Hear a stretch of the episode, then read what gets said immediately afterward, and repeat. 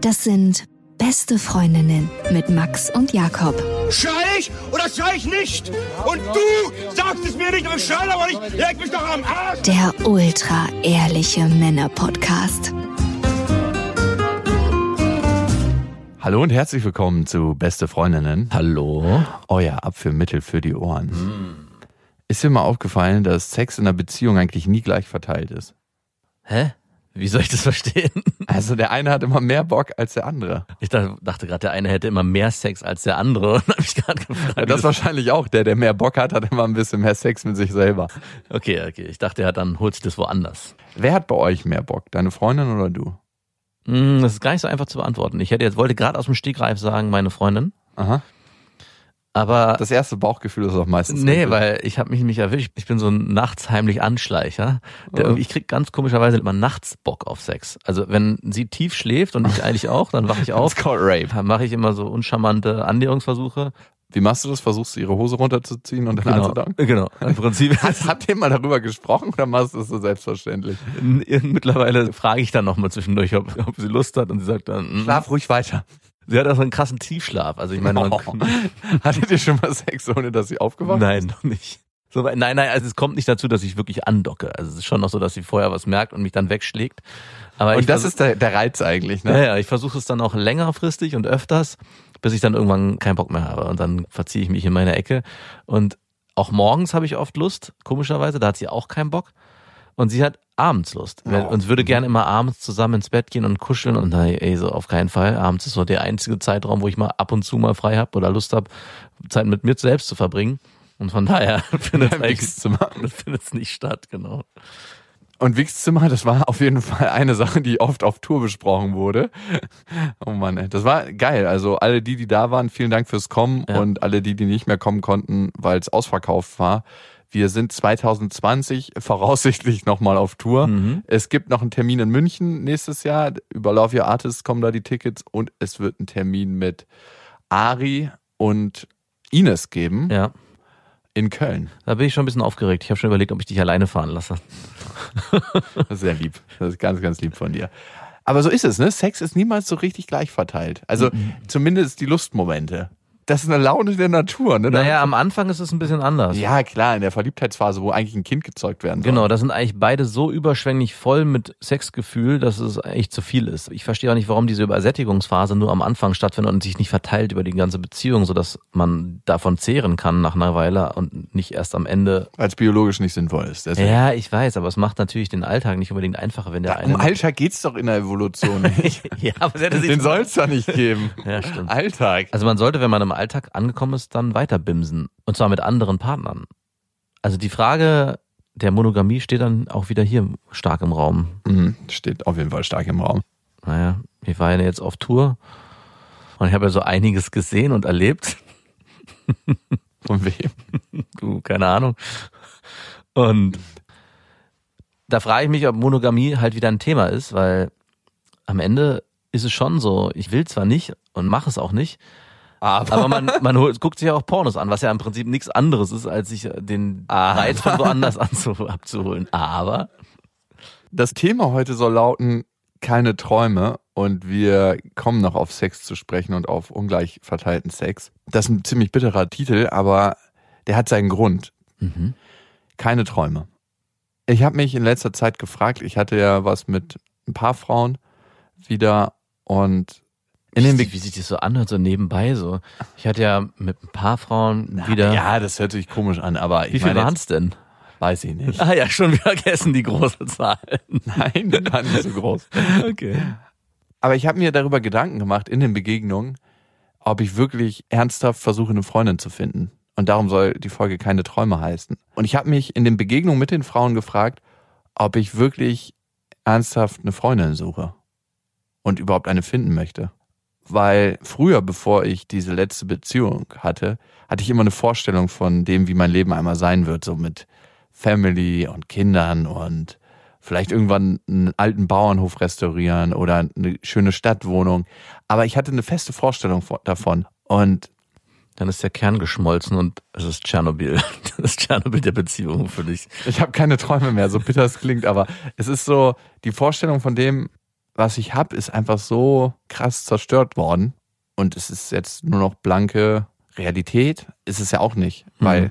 alles, was ich mir vorstelle für die Zukunft, ist ja keine Realität, sondern nur das, was ich in der Vergangenheit erlebt habe. Aber trotzdem gibt mir das nicht das Gefühl, dass ich unbedingt jetzt eine Partnerschaft eingehen möchte. Kannst Naja. du das verstehen? Ja, komischerweise habe ich da auch drüber nachgedacht in den letzten, in den letzten Tagen und zwar auch über dich ganz konkret, weil ich habe ja mitbekommen, dass du ja das ein oder andere Mal wieder Frauenkontakt hattest nach deiner langen, Frank? Es klingt, als ob ich im Knast war. nach deiner langen Abstinenz. Du hast ja hier auch im Podcast erzählt und ich habe dann mich auch angeguckt, also es ist zwar so eine Mischung aus. Natürlich, ich war jetzt nicht neidisch darauf, aber es war schon spannend zu hören, so wie das alles wieder läuft und dass dann neue potenzielle Partnerinnen auftauchen und die auch vermeintlich attraktiv sind. Und habe mich dann selber so angeguckt, wie wäre das eigentlich, wenn ich in der ähnlichen Situation wäre? Hätte ich darauf Bock? Und ich war sofort so, oh nee, es wäre mir viel, viel zu anstrengend. Und dachte dann bei dir, irgendwie musst du ja. Also du musst zwar nichts, aber du willst ja in gewisser Form, musst aber ja auch in irgendeiner Form, wenn du sagst, ich will vielleicht irgendwann doch auch eine Partnerin haben, mit der ich zusammenlebe und mit der ich vielleicht auch den Alltag verbringe und eben nicht nur von Affäre zu Affäre oder von Date zu Date renne, musst du dich ja trotzdem erstmal wieder in dieses Dating-Game begeben. Und Hm, Wie anstrengend. wie anstrengend. Und da habe ich mich wirklich auch gefragt, ist dein Ziel am Ende wirklich dahin zu kommen, zu sagen, ich will dann mit der eine Beziehung führen? Oder ist es eher wie Pornokonsum, in Anführungszeichen? Weil Also- ich ja nicht selber masturbiere, meinst du ja, Fremdmasturbation? genau, es ist am Ende Fremdmasturbation.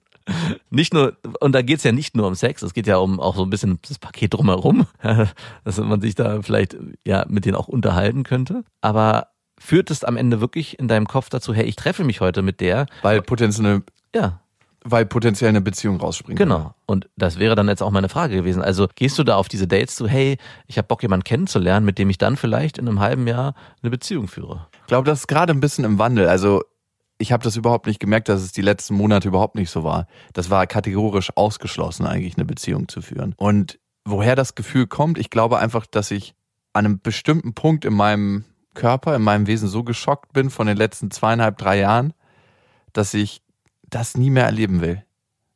Also so dramatisch es klingt und so gut es mir jetzt auch in der Situation geht, wie sie ist. Also immer wieder gut und immer wieder nicht so gut. Ne? Ja. Es ist ja nicht nur gut. Aber irgendwie ist es, als ob es was fundamental in mir zerbrochen hat. Ein, es wurde, ein kleiner Pessimist wurde gezeugt. Nein, die Hoffnung. Oh, die Hoffnung wurde zerstört. Es ist auch noch in mir Hoffnung, dass es auch irgendwie anders geht. Ne? Mhm. Aber so die erste Layer ist so, das, was ich mal hatte an Hoffnung und Zweisamkeit und wie es laufen kann, der ist irgendwie zerbröselt, der Teil. Ich meine, ich schäme mich selber ein bisschen dafür, dass das so ist, weil ich bin ja eigentlich keiner, der negativ denkt oder so. Aber es ist so, als ob ich so aufs blanke Metall vorgestoßen bin. So, hier, guck dir den Kern an. So funktioniert das wirklich. Alles da drum ist nur Haut und Fleisch und ein bisschen Blut. Aber eigentlich sind wir alle aus Metall. Und ich meine, du erlebst ja auch eine Situation im Alltag mit deiner Ex-Freundin und deiner Tochter, wo du dich ja auch immer wieder dem aussetzen musst. Also für dich gibt's ja gar nicht die Möglichkeit zu sagen, ich träume jetzt mal. Also, um es weiter auszuführen, man hat eine Frau kennengelernt, kommt in eine Beziehung irgendwann, nachdem man sich kennengelernt hat und ist dann vielleicht so mit der mehrere Wochen, vielleicht Monate zusammen und hat so eine Aussicht in die Zukunft, aber blickt eigentlich nur auf alte Beziehungen zurück, die vielleicht irgendwann mal gescheitert sind, aber nicht dazu geführt haben, dass man sagt, hey, in der Zukunft wird alles scheiße sein oder die Realität jetzt ist meistens auch so gut, dass man sagt, hey, selbst die nächste, auch wenn man nicht vielleicht dran denkt, Beziehung wird auch wieder ähnlich gut werden. Und jetzt hast du eine Situation geschaffen, wo du ja ganz knallhart, wie du es beschreibst, darauf guckst, sagst, hey, das kann im schlimmsten Fall, in Anführungszeichen, im schlimmsten Fall halt passieren, dass man Ich glaube noch nicht mal, dass es der schlimmste Fall ist. Es ist so, das ist die Basis. ja, oder die Basis halten, genau, das, damit muss ich arbeiten. Und diese Basis ist einfach unglaublich anstrengend. ich denke ich denk an Beziehung. Das Wort Beziehung ist für mich mit Anstrengung momentan verbunden. Es ist nicht mit einem Ort verbunden, wo du dich zu Hause fühlst und wo du dich fallen lassen kannst. Es ist einfach vermehrt diese Emotion. Ne? Es ist nicht ein logisches Ding, was ich mir sage. Nicht, dass ich mir in meinem Kopf sage, das ist Anstrengung, sondern wenn ich an Beziehung denke, kommt das Gefühl von Anstrengung in mir auf. oh, bitte. Du Es ist, ja, es ist bitter und trotzdem ist es nicht so, dass ich meine Zukunft nur mit der Brille der Vergangenheit bewerte. Das machen Optimisten nicht. Optimisten haben immer die Hoffnung, dass es dann noch was anderes gibt. Und genau dieser Wandel findet langsam statt. Ich entwickle langsam, und das merke ich so an kleinen Momenten, mehr Offenheit. Mhm. So für Möglichkeiten. Und dann gibt es natürlich immer wieder andere Situationen, wo ich mir denke, oh ey, das wäre mir doch viel zu anstrengend. Aber glaubst du denn noch daran, dass du jemanden kennenlernen wirst, mit dem du eventuell eine Beziehung führst? Und was müsste passieren? Oder wie müsste die Person sein? Ich kenne dich ja jetzt schon eine ganze Weile. Und wenn ich mir so einem. Über 15 Jahre. Mhm. Und wenn ich damals überlege, als wir den Podcast auch angefangen haben, warst du ja auch in so einer he- heißen Dating-intensiven Phase. und irgendwann bin ich ja dann schwanger geworden mit meiner Freundin und du hast dann für dich auch, glaube ich, reflektiert, dass du das in irgendeiner Form so auch irgendwann gern hättest, aber noch nicht die richtige Frau dazu gefunden hast. Und dann habe ich, glaube ich, mal den Satz gesagt, du, vielleicht muss es einfach mal passieren. So. Und dann ist es ja passiert. Und jetzt frage ich mich, nachdem du das alles so durchlebt hast, ja, bist du jetzt wieder am Anfang. Ich bin wieder bei Punkt Null, bloß mit einer zweiten Family im Backend. genau. Und da du jetzt ja weißt, wie es ist und wie es sein wird, wenn es vorher schon schwierig war, eine Frau zu finden, die deinem ganzen Setting entspricht, was du dir so vorstellst, mit dem Wissen, was, wie es jetzt im schlimmsten Fall ausgehen kann, wie muss dann die nächste Frau sein? Was muss die denn für ein Paket mitbringen? es hat sich so fundamental verändert. Also meine Vorstellung von Frauen Ja. und wonach ich auf der Suche bin, hat sich so krass verändert. Ja, bitte. Wie denn? Ich glaube, das Aller, Allerwichtigste ist, dass es so eine Grundbasis gibt, die in irgendeiner Weise stimmt. Mhm. Also, dass man sich als Mensch einfach sehr, sehr gerne mag und den anderen wertschätzt für das, was er macht und für das, was er vielleicht in die Welt bringt und vielleicht für seine Einstellung im Leben. Mhm. Also, dass man sagt, ja, teile ich vielleicht nicht immer, aber finde ich einen interessanten Blick, den du auf die Welt hast und finde ich spannend, mir das anzugucken. Das ist das Erste. Und das Zweite ist definitiv Humor, was ich gerne habe mit einer Frau und was ich schön finde, wenn einen das verbindet. Klar bin ich ein optisch fixierter Mensch, Ja, wer ist das nicht? ja, und ähm, die muss mir schon optisch gefallen. Ich glaube, das Wohlwollen dem anderen gegenüber, Mhm. das ist so, so schwierig für mich zu sagen, weil ich gar nicht mehr so richtig weiß, tatsächlich, wonach ich auf der Suche bin, weil ich nicht auf der Suche bin. Also, Aber warum, ich weiß ganz viele Sachen, die ich nicht will. warum äh, datest du dich dann, wenn du nicht auf der Suche bist? Ist das so einprogrammiert? Hast du, hast du keine körperlichen Bedürfnisse? Ja, genau, deswegen frage ich ja. Es ist vor allem das körperliche Bedürfnis. Weil so erlebe es ich es ist die eigentlich nicht. Hoffnung und das körperliche Bedürfnis. Auf der einen Seite merke ich natürlich, wenn ich lange nichts hatte mit Frauen, dass ich so eine Art Kuschelbedürfnis habe. Das ist noch nicht mal immer Sex, sondern Mhm. eine Frau, die ich mag, die will ich dann einfach so nah bei mir haben. Das ist wie so eine Art Wärmflasche. nee. Das sind so ein bisschen die Worte eines Pessimisten. Ich sag's ja so, diese, ja, ich guck mal, wie es wird, aber du, das Wetter Am Ende kommt da eh nur Scheiße mal raus. ich kenne das irgendwo, ja. Ich habe auch komischerweise das Gefühl, dass ich auf einer ganz bestimmten Ebene verschlossener geworden bin. Mhm, ja. Glaubst du das auch? Nee, ich spüre das.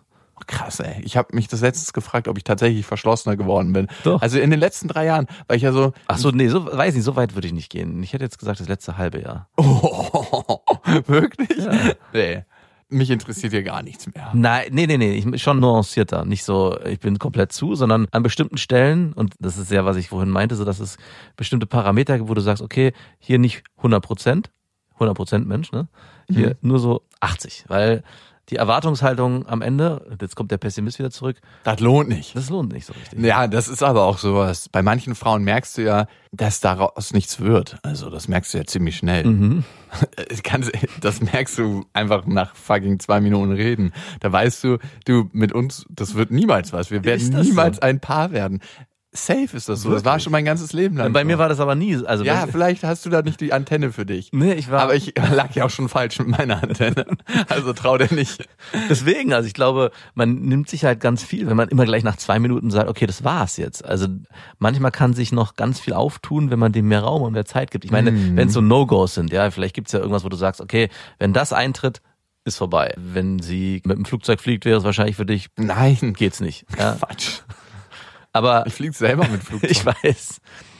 Ich finde, nach so einem kurzen Moment, auch nach einem Date, kann man das manchmal gar nicht sagen. Und wenn du schon so reingehst und sagst, okay, ich werde wissen, wenn ich die Frau jetzt gleich kennenlerne, nach zwei Minuten, ob es Das Beziehung- stellt sich aber so heraus. Du guckst die Frau an und merkst, das wird nicht deine Freundin werden. Und meinst du, das ist auf der anderen Seite genau? Ja, aber ich glaube, als Mann, so klischeemäßig das klingt, man hat noch mehr Möglichkeiten, was rauszuholen. Äh, du meinst körperlich. Nein. Einfach, ja, durch die Art. Und diese Möglichkeiten lasse ich gar nicht so oft aufkeimen. Das, das verstehe ich nicht. Das heißt, Ich glaube, ein Mann hat viel mehr Möglichkeiten durch seine Art, bestimmte Kriterien zu erfüllen als eine Frau. wow, hier kommt ein richtig harter Shovi auf einmal wieder durch. Ey, ganz ehrlich. Also, wenn, wenn du jetzt mal ehrlich wärst, dann würdest du es genauso sehen und unterstreichen. Also du meinst, Also, es gibt doch Frauen, die kommen zum Date und du weißt sofort, never. Also, vielleicht schlafen wir aber noch das würde ja im. Umkehrschluss bedeuten, dass der Mann mehr Möglichkeiten hat am Ende seines Spektrums. Am Dass Ende hat ein Mann, der beschissener aussieht, mehr Möglichkeiten am Ende seines Spektrums, ja. Okay. Also ja, ich sehe es genauso, wenn man es auf Äußerlichkeiten bezieht, aber es ist schon Einfach- hart. Ja, ist halt so. Wir kommen von einer harten Tour, merkt's auf jeden Fall.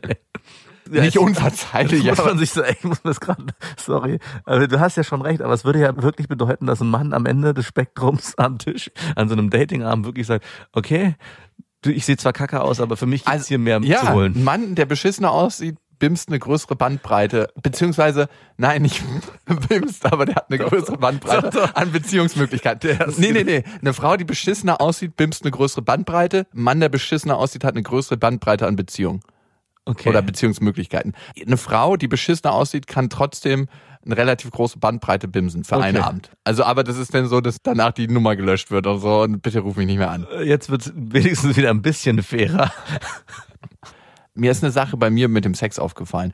Ich tue mich ja unglaublich schwer zu kommen in letzter Zeit, ne? Ist es was Neues? Ich war schon immer nicht so ganz leicht dabei. Du sprichst ja jetzt nicht mit jemandem anderen, hey, wie lange brauchst du dabei?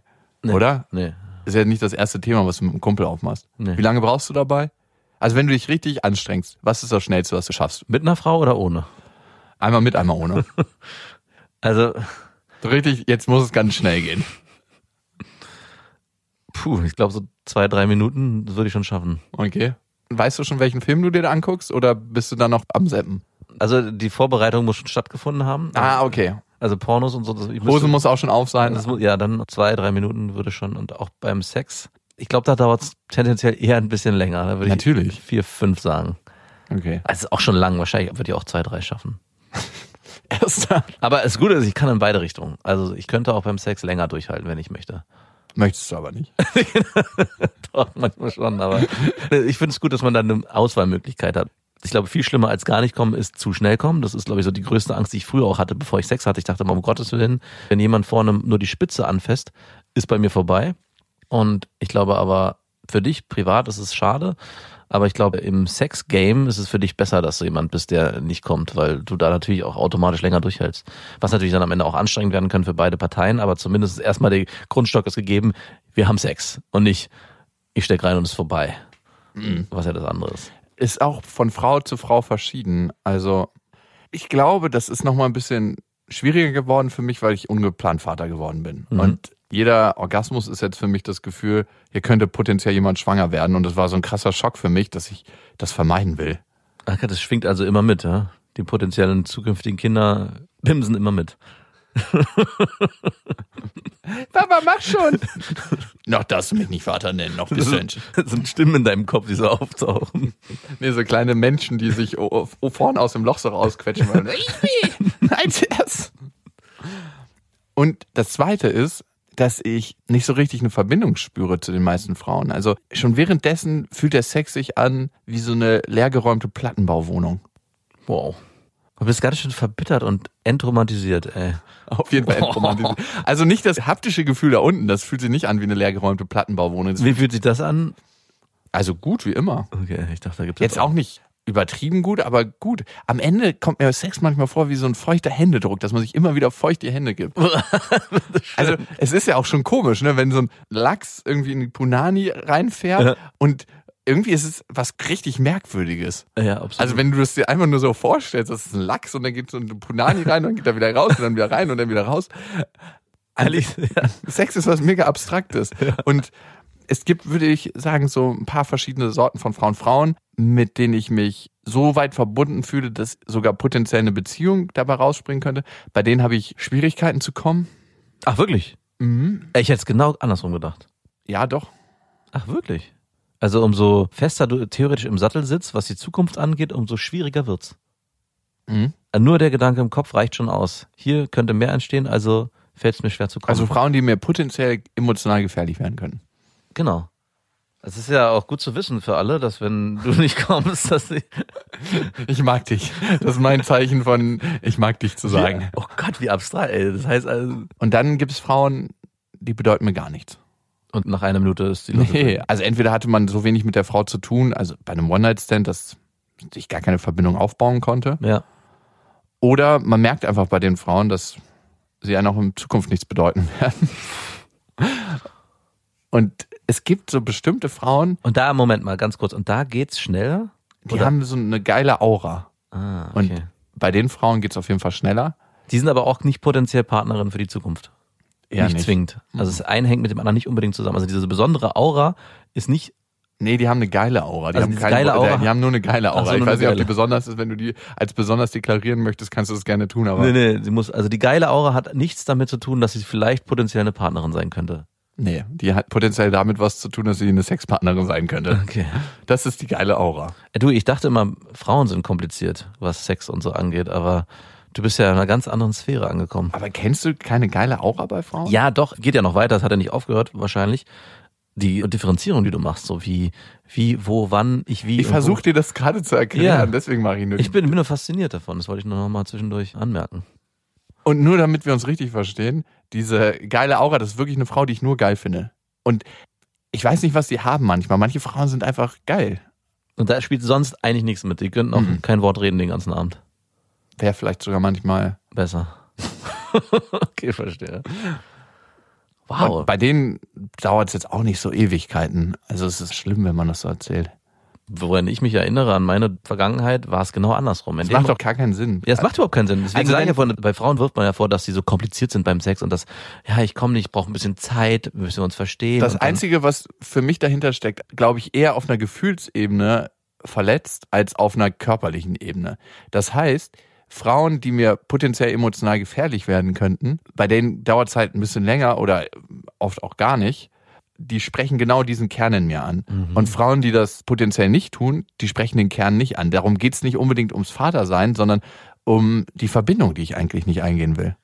Und was müsste jetzt eine Frau tun, die vielleicht jetzt nach ein, zwei Dates noch nicht mit dir geschlafen hat und starkes Interesse hat daran, mit dir eine längerfristige Beziehung zu führen? Und die auch jemand ist, wo du auch das Gefühl hast, da ist jemand, der dieses Gefühl in mir auslöst. Dürfte die Frau dann nicht mit dir schlafen? Wahrscheinlich schon, wenn ich das so höre. Doch. genau, doch, natürlich.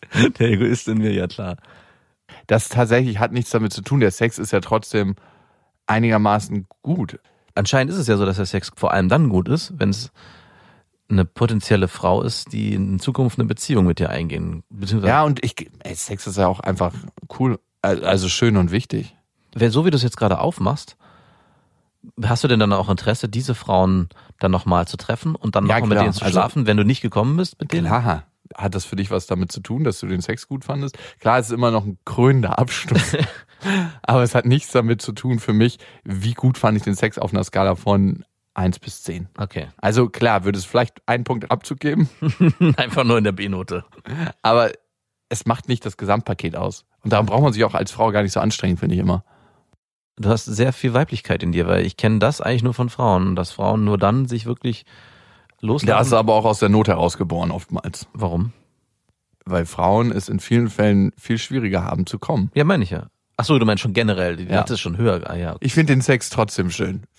Auch wenn ich nicht komme. Ja, aber da ist es, habe ich es so erlebt, dass sie erst dann kommen, wenn wirklich auch die Verbindung da war. Also, wo ich das gespürt habe, dass die Verbindung so da ist, war es für mich auch sehr schwer, nicht zu schnell zu kommen. Das ist genau das Gegenteil von dem, was du beschreibst. Bei dir ist ja so, sobald, Doch. in dem Moment, wo dir eine Frau egal ist, kommst du. Aber in dem Moment, wo sie dir extrem wichtig werden könnte oder sie potenziell auch eine Partnerin werden könnte, hast du krasse Schwierigkeiten zu kommen. Und bei mir war es genau andersrum. Wenn ich mit der das Gefühl hatte, ey, das fühlt sich alles so verbunden an hier, hat mein Lack signalisiert nach zwei Minuten, es kann abgeschossen werden. Ne? Und das fand ich immer sehr, sehr schade, weil natürlich dann auch der Sex, den man ja gerne in die Länge gezogen hätte, weil er so schön war in seiner gänzlichen Form, nämlich, dass zwei Menschen sich verbinden, dann von meiner Seite aus sehr schnell auch vorbei war. Manchmal konnte ich das auch nicht steuern dann. Oh, schade. Ja, das war sehr schade. Luftikus. Klar. Und ich glaube, das hätte ich vielleicht auch mit den Frauen, aber dazwischen steht so eine Riesenblase von unverarbeiteten Gefühlen. wie so ein riesen aufgeblasenes Ding, was voller Emotionen der letzten Beziehung ist. Und dadurch hat Sex auch vielleicht einen höheren Stellenwert für mich bekommen als damals. Als Beispiel, meine Ex-Freundin versucht ja öfters mal mit mir zu schlafen noch, ne? das hört sich an wie Nötigung. Schlaf jetzt mit mir. Naja, also es ist natürlich alles im Scherz, Ja. aber ich arbeite oft abends aus dem Bett. Nackt. Ja, genau. Ich Mhm. bin nackt dann. Nee, Ich habe so einen Karton auf meinen Schenkeln, weil ich nicht den Laptop genau auf meinem Schoß Ja, haben will, okay. weil da wird der Lachs immer von so warm. Und darum habe ich immer so einen Eishockey-Schlittschuh-Karton auf meinen Beinen und darauf kommt der Laptop, weil es genau die perfekte Höhe hat. Das sieht Mhm. Ja. zwar immer komisch aus, aber es ist gut. Und dann sitze ich halt auf meinem Bett so, ich würde mal sagen, anderthalb Stunden bevor ich schlafen gehe, arbeite ich halt noch so Mhm. und mache so ein paar Sachen. Das ist immer eine extrem produktive Zeit für mich, wie morgens auch. Und meine Ex-Freundin kommt dann öfters mal ins Zimmer, leicht bekleidet und legt sich so hin und legt sich dann auf mein Bein, was unterhalb des Kartons rausguckt und reibt sich so dran. Ich kann ja den Laptop dann nicht so schnell weglegen und meint so, naja, willst du nicht nochmal? Ich meine, am Ende ist es nur Sex, so ein bisschen rein raus. Mhm. Sagt ihr das auch so? Ja. Geil. Es ist doch nichts dabei. Und es würde uns beiden gut tun, wenn es passiert. Mhm. Glaubst du, dass sie da Intentionen hat? Ja, ich glaube schon, dass nicht nur Sex dahinter steckt. Sie sagt zwar nein, aber selbst wenn sie das bewusst glaubt, glaube ich, ist da ein unterbewusster Teil, und das ist natürlich eine überhebliche Unterstellung, Ja. der sich doch noch mehr wünscht. Ich merke, auf der einen Seite bin ich einfach nur wie ein verängstigtes Reh, was denkt so, Auto von der Straße, ich muss von der Straße kommen. Und hinter der Angst ist auch so ein bisschen Wut, die sagt, fick dich, Was? ja, weil nach all dem, was du mir angetan hast, werde ich garantiert nicht mehr mit dir schlafen. Wow. Und ich meine, ich habe ihr das Gleiche angetan. Ich glaube, wir Ja. sind ziemlich auf Augenhöhe mit dem Scheiß, was wir miteinander gemacht haben. Ja. Aber da ist doch diese Wut, die sie eine Prise abstrafen will, die ihr sagen will, schau mal, wie du mich behandelt hast. Und dafür verpasst du dem Menschen und all das, was mit ihm möglich gewesen wäre. Und das steckt da auch noch mit drin. Also es ist wirklich eine Strafe am Ende auch für. Wow. Ich kann mich in die Situation nur schwer reinversetzen, aber ich glaube, ich würde schwach werden. Weil ich meine, ist ja nur Sex. Nee, aber da hängt so viel dran. In dem Moment wäre es für mich. Wirklich? Ja. Ja, und Kriegst du denn zum Beispiel, kriegst du, Klar, kriegst körperlich kriege ich eine Erektion, Ja, keine Frage. Also das wäre auch schlimm, wenn nicht, dann Ja, deswegen. sofort zum Arzt gehen. Aber Männer können ja auch vergewaltigt werden, ne, weil sie eine Erektion kriegen. Aber es überlagert so ein tiefer Druck und so eine Anstrengung aus der Beziehung, dieses Gefühl von eben mal schnell Sex, Mhm. dass das nicht passieren wird. Also das sage ich jetzt so. Also ich bin mir ziemlich sicher, dass es nicht passieren wird. Hut ab, ey. Und Wie oft kommt es vor? So, was würdest du sagen? zweimal die Woche. Boah, was? Du hast bis jetzt so, wie, ich hätte niemals durchgehalten, niemals. Wow. Wahrscheinlich, wenn ich abends zu dir ankomme und dir ab und zu mal das Glied streiche, wirst du auch nicht durchhalten. Okay, es ist nur Sex. Wir, wir bringen es jetzt hinter uns. Zweimal die Woche, wow. Wie frustrierend es auch sein muss. Es muss richtig frustrierend sein und ich will Sag ihr doch mal wenigstens, da- dass sie wunderschön aussieht. ja, ich gebe ihr dann oftmals ein Kompliment und ich will dann auch liebevoll mit Ja. ihr sein, weil ich nicht möchte, dass sie das Gefühl kriegt, dass sie sexuell unattraktiv ist und nicht mehr begehrenswert. Genau. Also ich biete ihr dann meistens an, dass ich ihr den Rücken kitzel oder ja, ich will ihr irgendwas anbieten als Gegenleistung. Ich will nicht, dass sie dann so dasteht und denkt, oh Gott, keiner findet mich mehr heiß. Auf der anderen Seite will ich auch, weil ich glaube, das ist was, was sie in ihrem Leben noch nicht so oft erfahren hat, dass sie ein Mensch ist, der gewertschätzt wird, auch ohne dass man mit ihr Sex hat. Für den Mensch, der sie ist und nicht für die Frau, die sie ist, mit der man Sex hat. Aber ich glaube, darum geht's in dieser Situation jetzt mit dir nicht. Auch ein bisschen ist da mit drin. Das ist schon ganz schön überheblich. Von mir Mhm. oder von ihr? ja, von dir. Man kann auch einfach davon ausgehen, dass sie wirklich nur Bock auf Sex hat und Ja. sich denkt, da drüben liegt gleich ein irrigierter Lachs. Dann sage ich ihr, du, mach das doch mit jemandem, der das noch ein bisschen dringender möchte als ich. Und wer wäre das dann? Gibt's da vielleicht jemanden in, Ja, da gibt's in Reichweite? Da gibt's bestimmt jemanden, sie ist ja eine attraktive Frau. Ja. Krasse Situation, in der ich gerade stecke, ne? Ohne Träume und eine Ex-Freundin, die. Ja, total skurril. Ey, es ist mega skurril. Ey, wenn mir das jemand gesagt hätte vor 15 Jahren, so sieht mal dein Leben aus. echt, I don't believe it. Das ist das Leben von irgendjemand anderem. hört sich ein bisschen an wie so ein Horrorszenario. Wenn du mir vor 15 Jahren gesagt hast, ey, zweimal die Woche kommt eine sehr attraktive Frau zu dir und möchte mit dir schlafen und du sagst, nö, möchte ich nicht, da hätte ich gesagt, hä? In welcher Welt leben wir bitte? In einer Welt des Überflusses. Oh ja. Auf unserer Seite. Es klingt so bitter, dass ich keine Träume mehr habe, aber es gibt noch einen Funken Hoffnung. Ich glaube, er muss einfach wieder über die nächsten Wochen von mir entzündet werden. entzündet, wie es anhört. Und jetzt zu unseren Hörermails. Wir haben eine Nachricht von Sandra bekommen, die hat uns geschrieben an beste@bestefreundinnen.de. Ich bin 54 Jahre alt und habe in den letzten fünf Jahren mit über 50 Männern, die zwischen 15 und 30 Jahre jünger sind als ich, sehr unterschiedliche Sexerlebnisse durchlebt. Ich habe deswegen zum Teil sehr große Schuldgefühle. Auf der anderen Seite habe ich tolle Menschen kennengelernt und zu einigen trotz eines einmaligen Treffens zum Bimsen noch Kontakt. Einige Männer habe ich öfters getroffen. Die Affäre, die ich mir wünsche, war bisher noch nicht dabei. Irgendwas passte immer nicht. Ein gemeinsames Zeitfenster war zu schwer zu finden.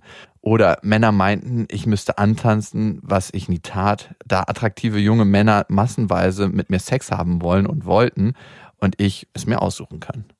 Ich bin über 20 Jahre mit der Liebe meines Lebens verheiratet. Wir haben eine wunderbare Tochter. Es war Liebe auf den ersten Blick bei mir und wir sind Best Buddies. Die aber sexuell in der Zeit der Kinderbetreuung, während ich Vollzeit gearbeitet habe, unbefriedigt blieben. Ich habe schlicht selten Lust, beziehungsweise meine Lust wurde nicht geweckt, weder von meinem noch von einem anderen Mann. Ich fühlte mich bis vor sechs Jahren eine ganze Zeit lang nicht als Frau. Mein Mann hingegen hat Pornos konsumiert und sich dann irgendwann eine Affäre gesucht. Und diese viele Jahre gelebt, ohne dass ich davon etwas gemerkt habe. Irgendwann kamen doch ein paar Anzeichen. Ich sprach ihn darauf an, wurde aber von ihm abgewimmelt und dann haben wir es ausgesessen, direkt angesprochen, die Penisbilder auf seinem Laptop gesehen. Er hat erst gelogen und dann musste er es zugeben. Unsere Paarbeziehung wurde daraufhin schlechter. Wir lebten uns auseinander bis zu dem Tag, als ich meine Weiblichkeit wiederentdeckte und mich in einen Freund von meiner Tochter verschoss. Hm. Das kam raus, weil dieser es ihr steckte, dass ich ihn belästige. Im Nachhinein gibt es nichts in meinem Leben, was mir unangenehmer war. Was ich sehr gut verstehen kann. Auf jeden Fall. Wenn der Freund einer Tochter sagt, dass man sich von ihm belästigt fühlt, wow. Mein Mann machte mir Vorwürfe. Als Mann wäre man im Knast. wenn ich, Stehst mit einem Bein im Gefängnis. Wenn ich mich in die Zukunft versetze und in, weiß nicht, 16 Jahren an meinem, meinem Sohn mitbekommen hätte, dass ich auf seine Freundin stehe. Oh. Auch so eine, kann ich euch noch was Gutes tun? Ich habe euch Schnittchen gebracht. So Strapsen, so. Oh. Papa, das machst du doch nie. Na klar. Hier, probiert mal davon. Die Leberwurst. Hä, die ist fest am Tablett. Oh Gott. Die Wurst. Die ist besonders schön streichzart. Nicht mit den Händen, nehmt sie mit dem Mund auf. Okay, genug. Mein Mann machte mir Vorwürfe. Später schrieb er mir dann per SMS, dass er nichts dagegen hat, dass ich Sex mit einem jungen Mann habe, falls ich Lust darauf habe. Daraufhin brachen bei mir alle Dämme und ich agierte seitdem nymphomanisch, unter anderem, da ich nie befriedigt werde, beziehungsweise mich nie durch diese Aktionen befriedige. Meine Aktion, immer mehr Männer zu treffen, weil keiner von denen derjenige war, den ich suchte, betrieb ich ohne das Wissen meines Mannes. Irgendwann kam das Gefühl auf, dass dort mehr in unserer Beziehung stattfindet. Wir haben viel diskutiert, uns irgendwann für eine offene Beziehung entschieden, über die wir aber nicht reden. Was ich etwas unglücklich finde. Wir haben es versucht, darüber zu sprechen, aber irgendwie ist es nicht möglich. Ich wünsche mir ein oder zwei Lover, von denen mein Mann weiß, sodass ich mich nicht heimlich unter dem Vorwand, ich besuche meine Freundin, treffen muss.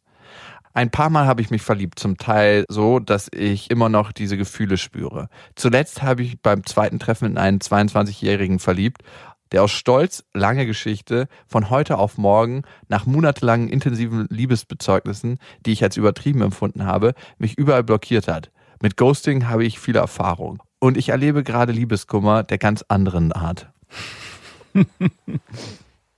Wie gehe ich jetzt am Ende damit um? Abgesehen davon, dass mein Mann die offene Beziehung nach seinen Worten auf das rein sexuelle beschränkt bzw. beschränken will. Ich weiß für mich selber, dass ich zwei Menschen lieben kann, vielleicht sogar mehr. Aber mein Gewissen plagt mich extrem. Wie kann ich damit klarkommen und mich einfach auf das große Glück besinnen, dass ich lebe? Ich freue mich auf eure Antworten. Also Ihre Frage ist jetzt, wie sie damit umgehen soll, dass Ihr Mann nicht darüber sprechen will und sie eigentlich jetzt auch Liebeskummer hat. Also nicht nur Sex wäre, sondern mehr. Ja, Sandra, klar ist, dass es Schwierigkeiten geben wird, wenn du diesen Liebeskummer, den du mit dem 22-Jährigen hast, mit deinem Mann besprechen. Kann ich auch verstehen, dass das schwierig ist. Ist krass, in welcher Situation du dich befindest. Also in sehr, sehr heftigen Komplikationen. Also ich glaube, es geht nicht nur um eine offene Beziehung. In dem Moment, wo du so starke Gefühle entwickelst, willst du wahrscheinlich mehr und auch wahrscheinlich geht es nicht nur um Sex, sondern auch darum, sich emotional erfüllt zu fühlen mit einem Partner an seiner Seite, der einem auch emotional Gefühle entgegenbringt, die sich dann auf Augenhöhe bewegen.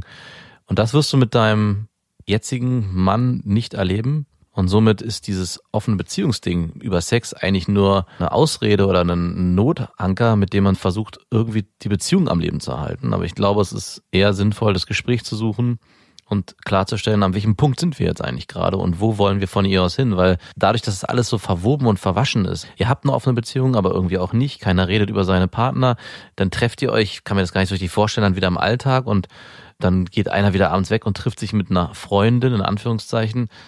Also ich glaube hier, es ist definitiv notwendig, dass du mit ihm darüber sprichst, was du empfindest und wo du eigentlich hin willst. Und dass du dich dann auch so verletzt fühlst von einem 22-Jährigen, der dich einfach blockiert und komplett den Kontakt abbricht, scheint mir auch, dass da ein viel, viel tieferes emotionales Bedürfnis hintersteht als nur Sex in erster Linie.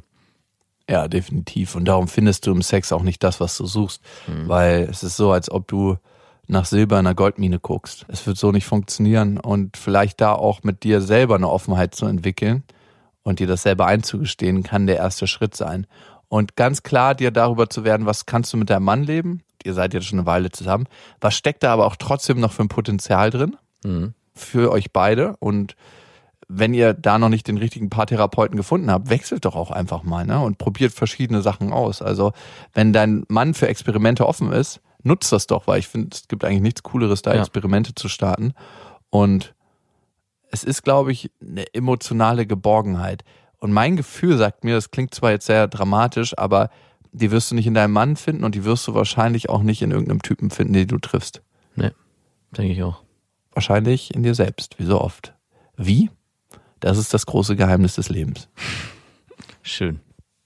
Vielen Dank für dein Vertrauen, Sandra. Und ich wollte gerade sagen, weiter so. Mach das weiterhin, was dir gut tut. Das kann man so sagen. Wenn ihr uns eine Mail schreiben wollt, dann tut das gerne an beste@bestefreundinnen.de und zum Schluss noch der kleine Hinweis, dass ihr uns ja abonnieren könnt auf Spotify, Deezer, iTunes und überall, wo es Podcasts gibt. Und auf iTunes könnt ihr eine Bewertung hinterlassen und da hat uns Eileen bewertet und ich fand die Sache, die sie geschrieben hat, irgendwie ganz schön. Ich höre euch noch gar nicht so lange, seit Mitte September und ich habe viel geschmunzelt, oft laut gelacht, sehr oft Aha-Momente empfunden und mir oft gedacht, dass ich gerne mal euch auf einen Café treffen würde. Ich finde euch sehr charismatisch und authentisch. Mega integra, mega eloquent und kongruent. Ich finde euch einfach sehr sympathisch und bei der Episode mit der toten Ex-Freundin hat mich diese zutiefst berührt. Ich habe mir die Folge vom 9. Mai angehört und kurz vor dem Ende erzählst du, Jakob, davon, dass deine Ex-Freundin verstorben ist und wie du Max darauf reagiert und wie du alles zusammenfasst, hat mich zutiefst zu Tränen gerührt. Ich bin für gewöhnlich nicht der Typ, der Rezensionen dalässt, aber heute ist es soweit. Ich selbst hatte vor kurzem einen Unfall und habe mir zum Glück nur das Sprunggelenk gebrochen und werde dadurch temporär behindert sein. Und dennoch rüttelt ein solch ein Erlebnis doch immer ganz schön wach. Wir nehmen so viel für selbstverständlich und verlieren uns manchmal in unserem Alltag so sehr in Nichtigkeiten. Jakob, du hast es auf den Punkt gebracht, als du sagtest, dass wir am Ende doch auf dieser Welt sind, um wahrhaftig zu lieben, voll aufzuschwingen und unser Licht scheinen zu lassen. Dafür möchte ich Danke sagen, euch beiden. Und für mich hat jetzt die Tour, die wir gemacht haben, auf die harte Tour, ein kleines Geschmäckle darauf gebracht. Auf jeden Fall. Mehr möchte ich an dieser Stelle nicht sagen. Aline, vielen Dank für deine Nachricht. Schön zu hören. Bis dahin. Wir wünschen euch was. Das waren Beste Freundinnen mit Max und Jakob. Jetzt auf iTunes, Spotify, Soundcloud, dieser YouTube und in deinen schmutzigen Gedanken.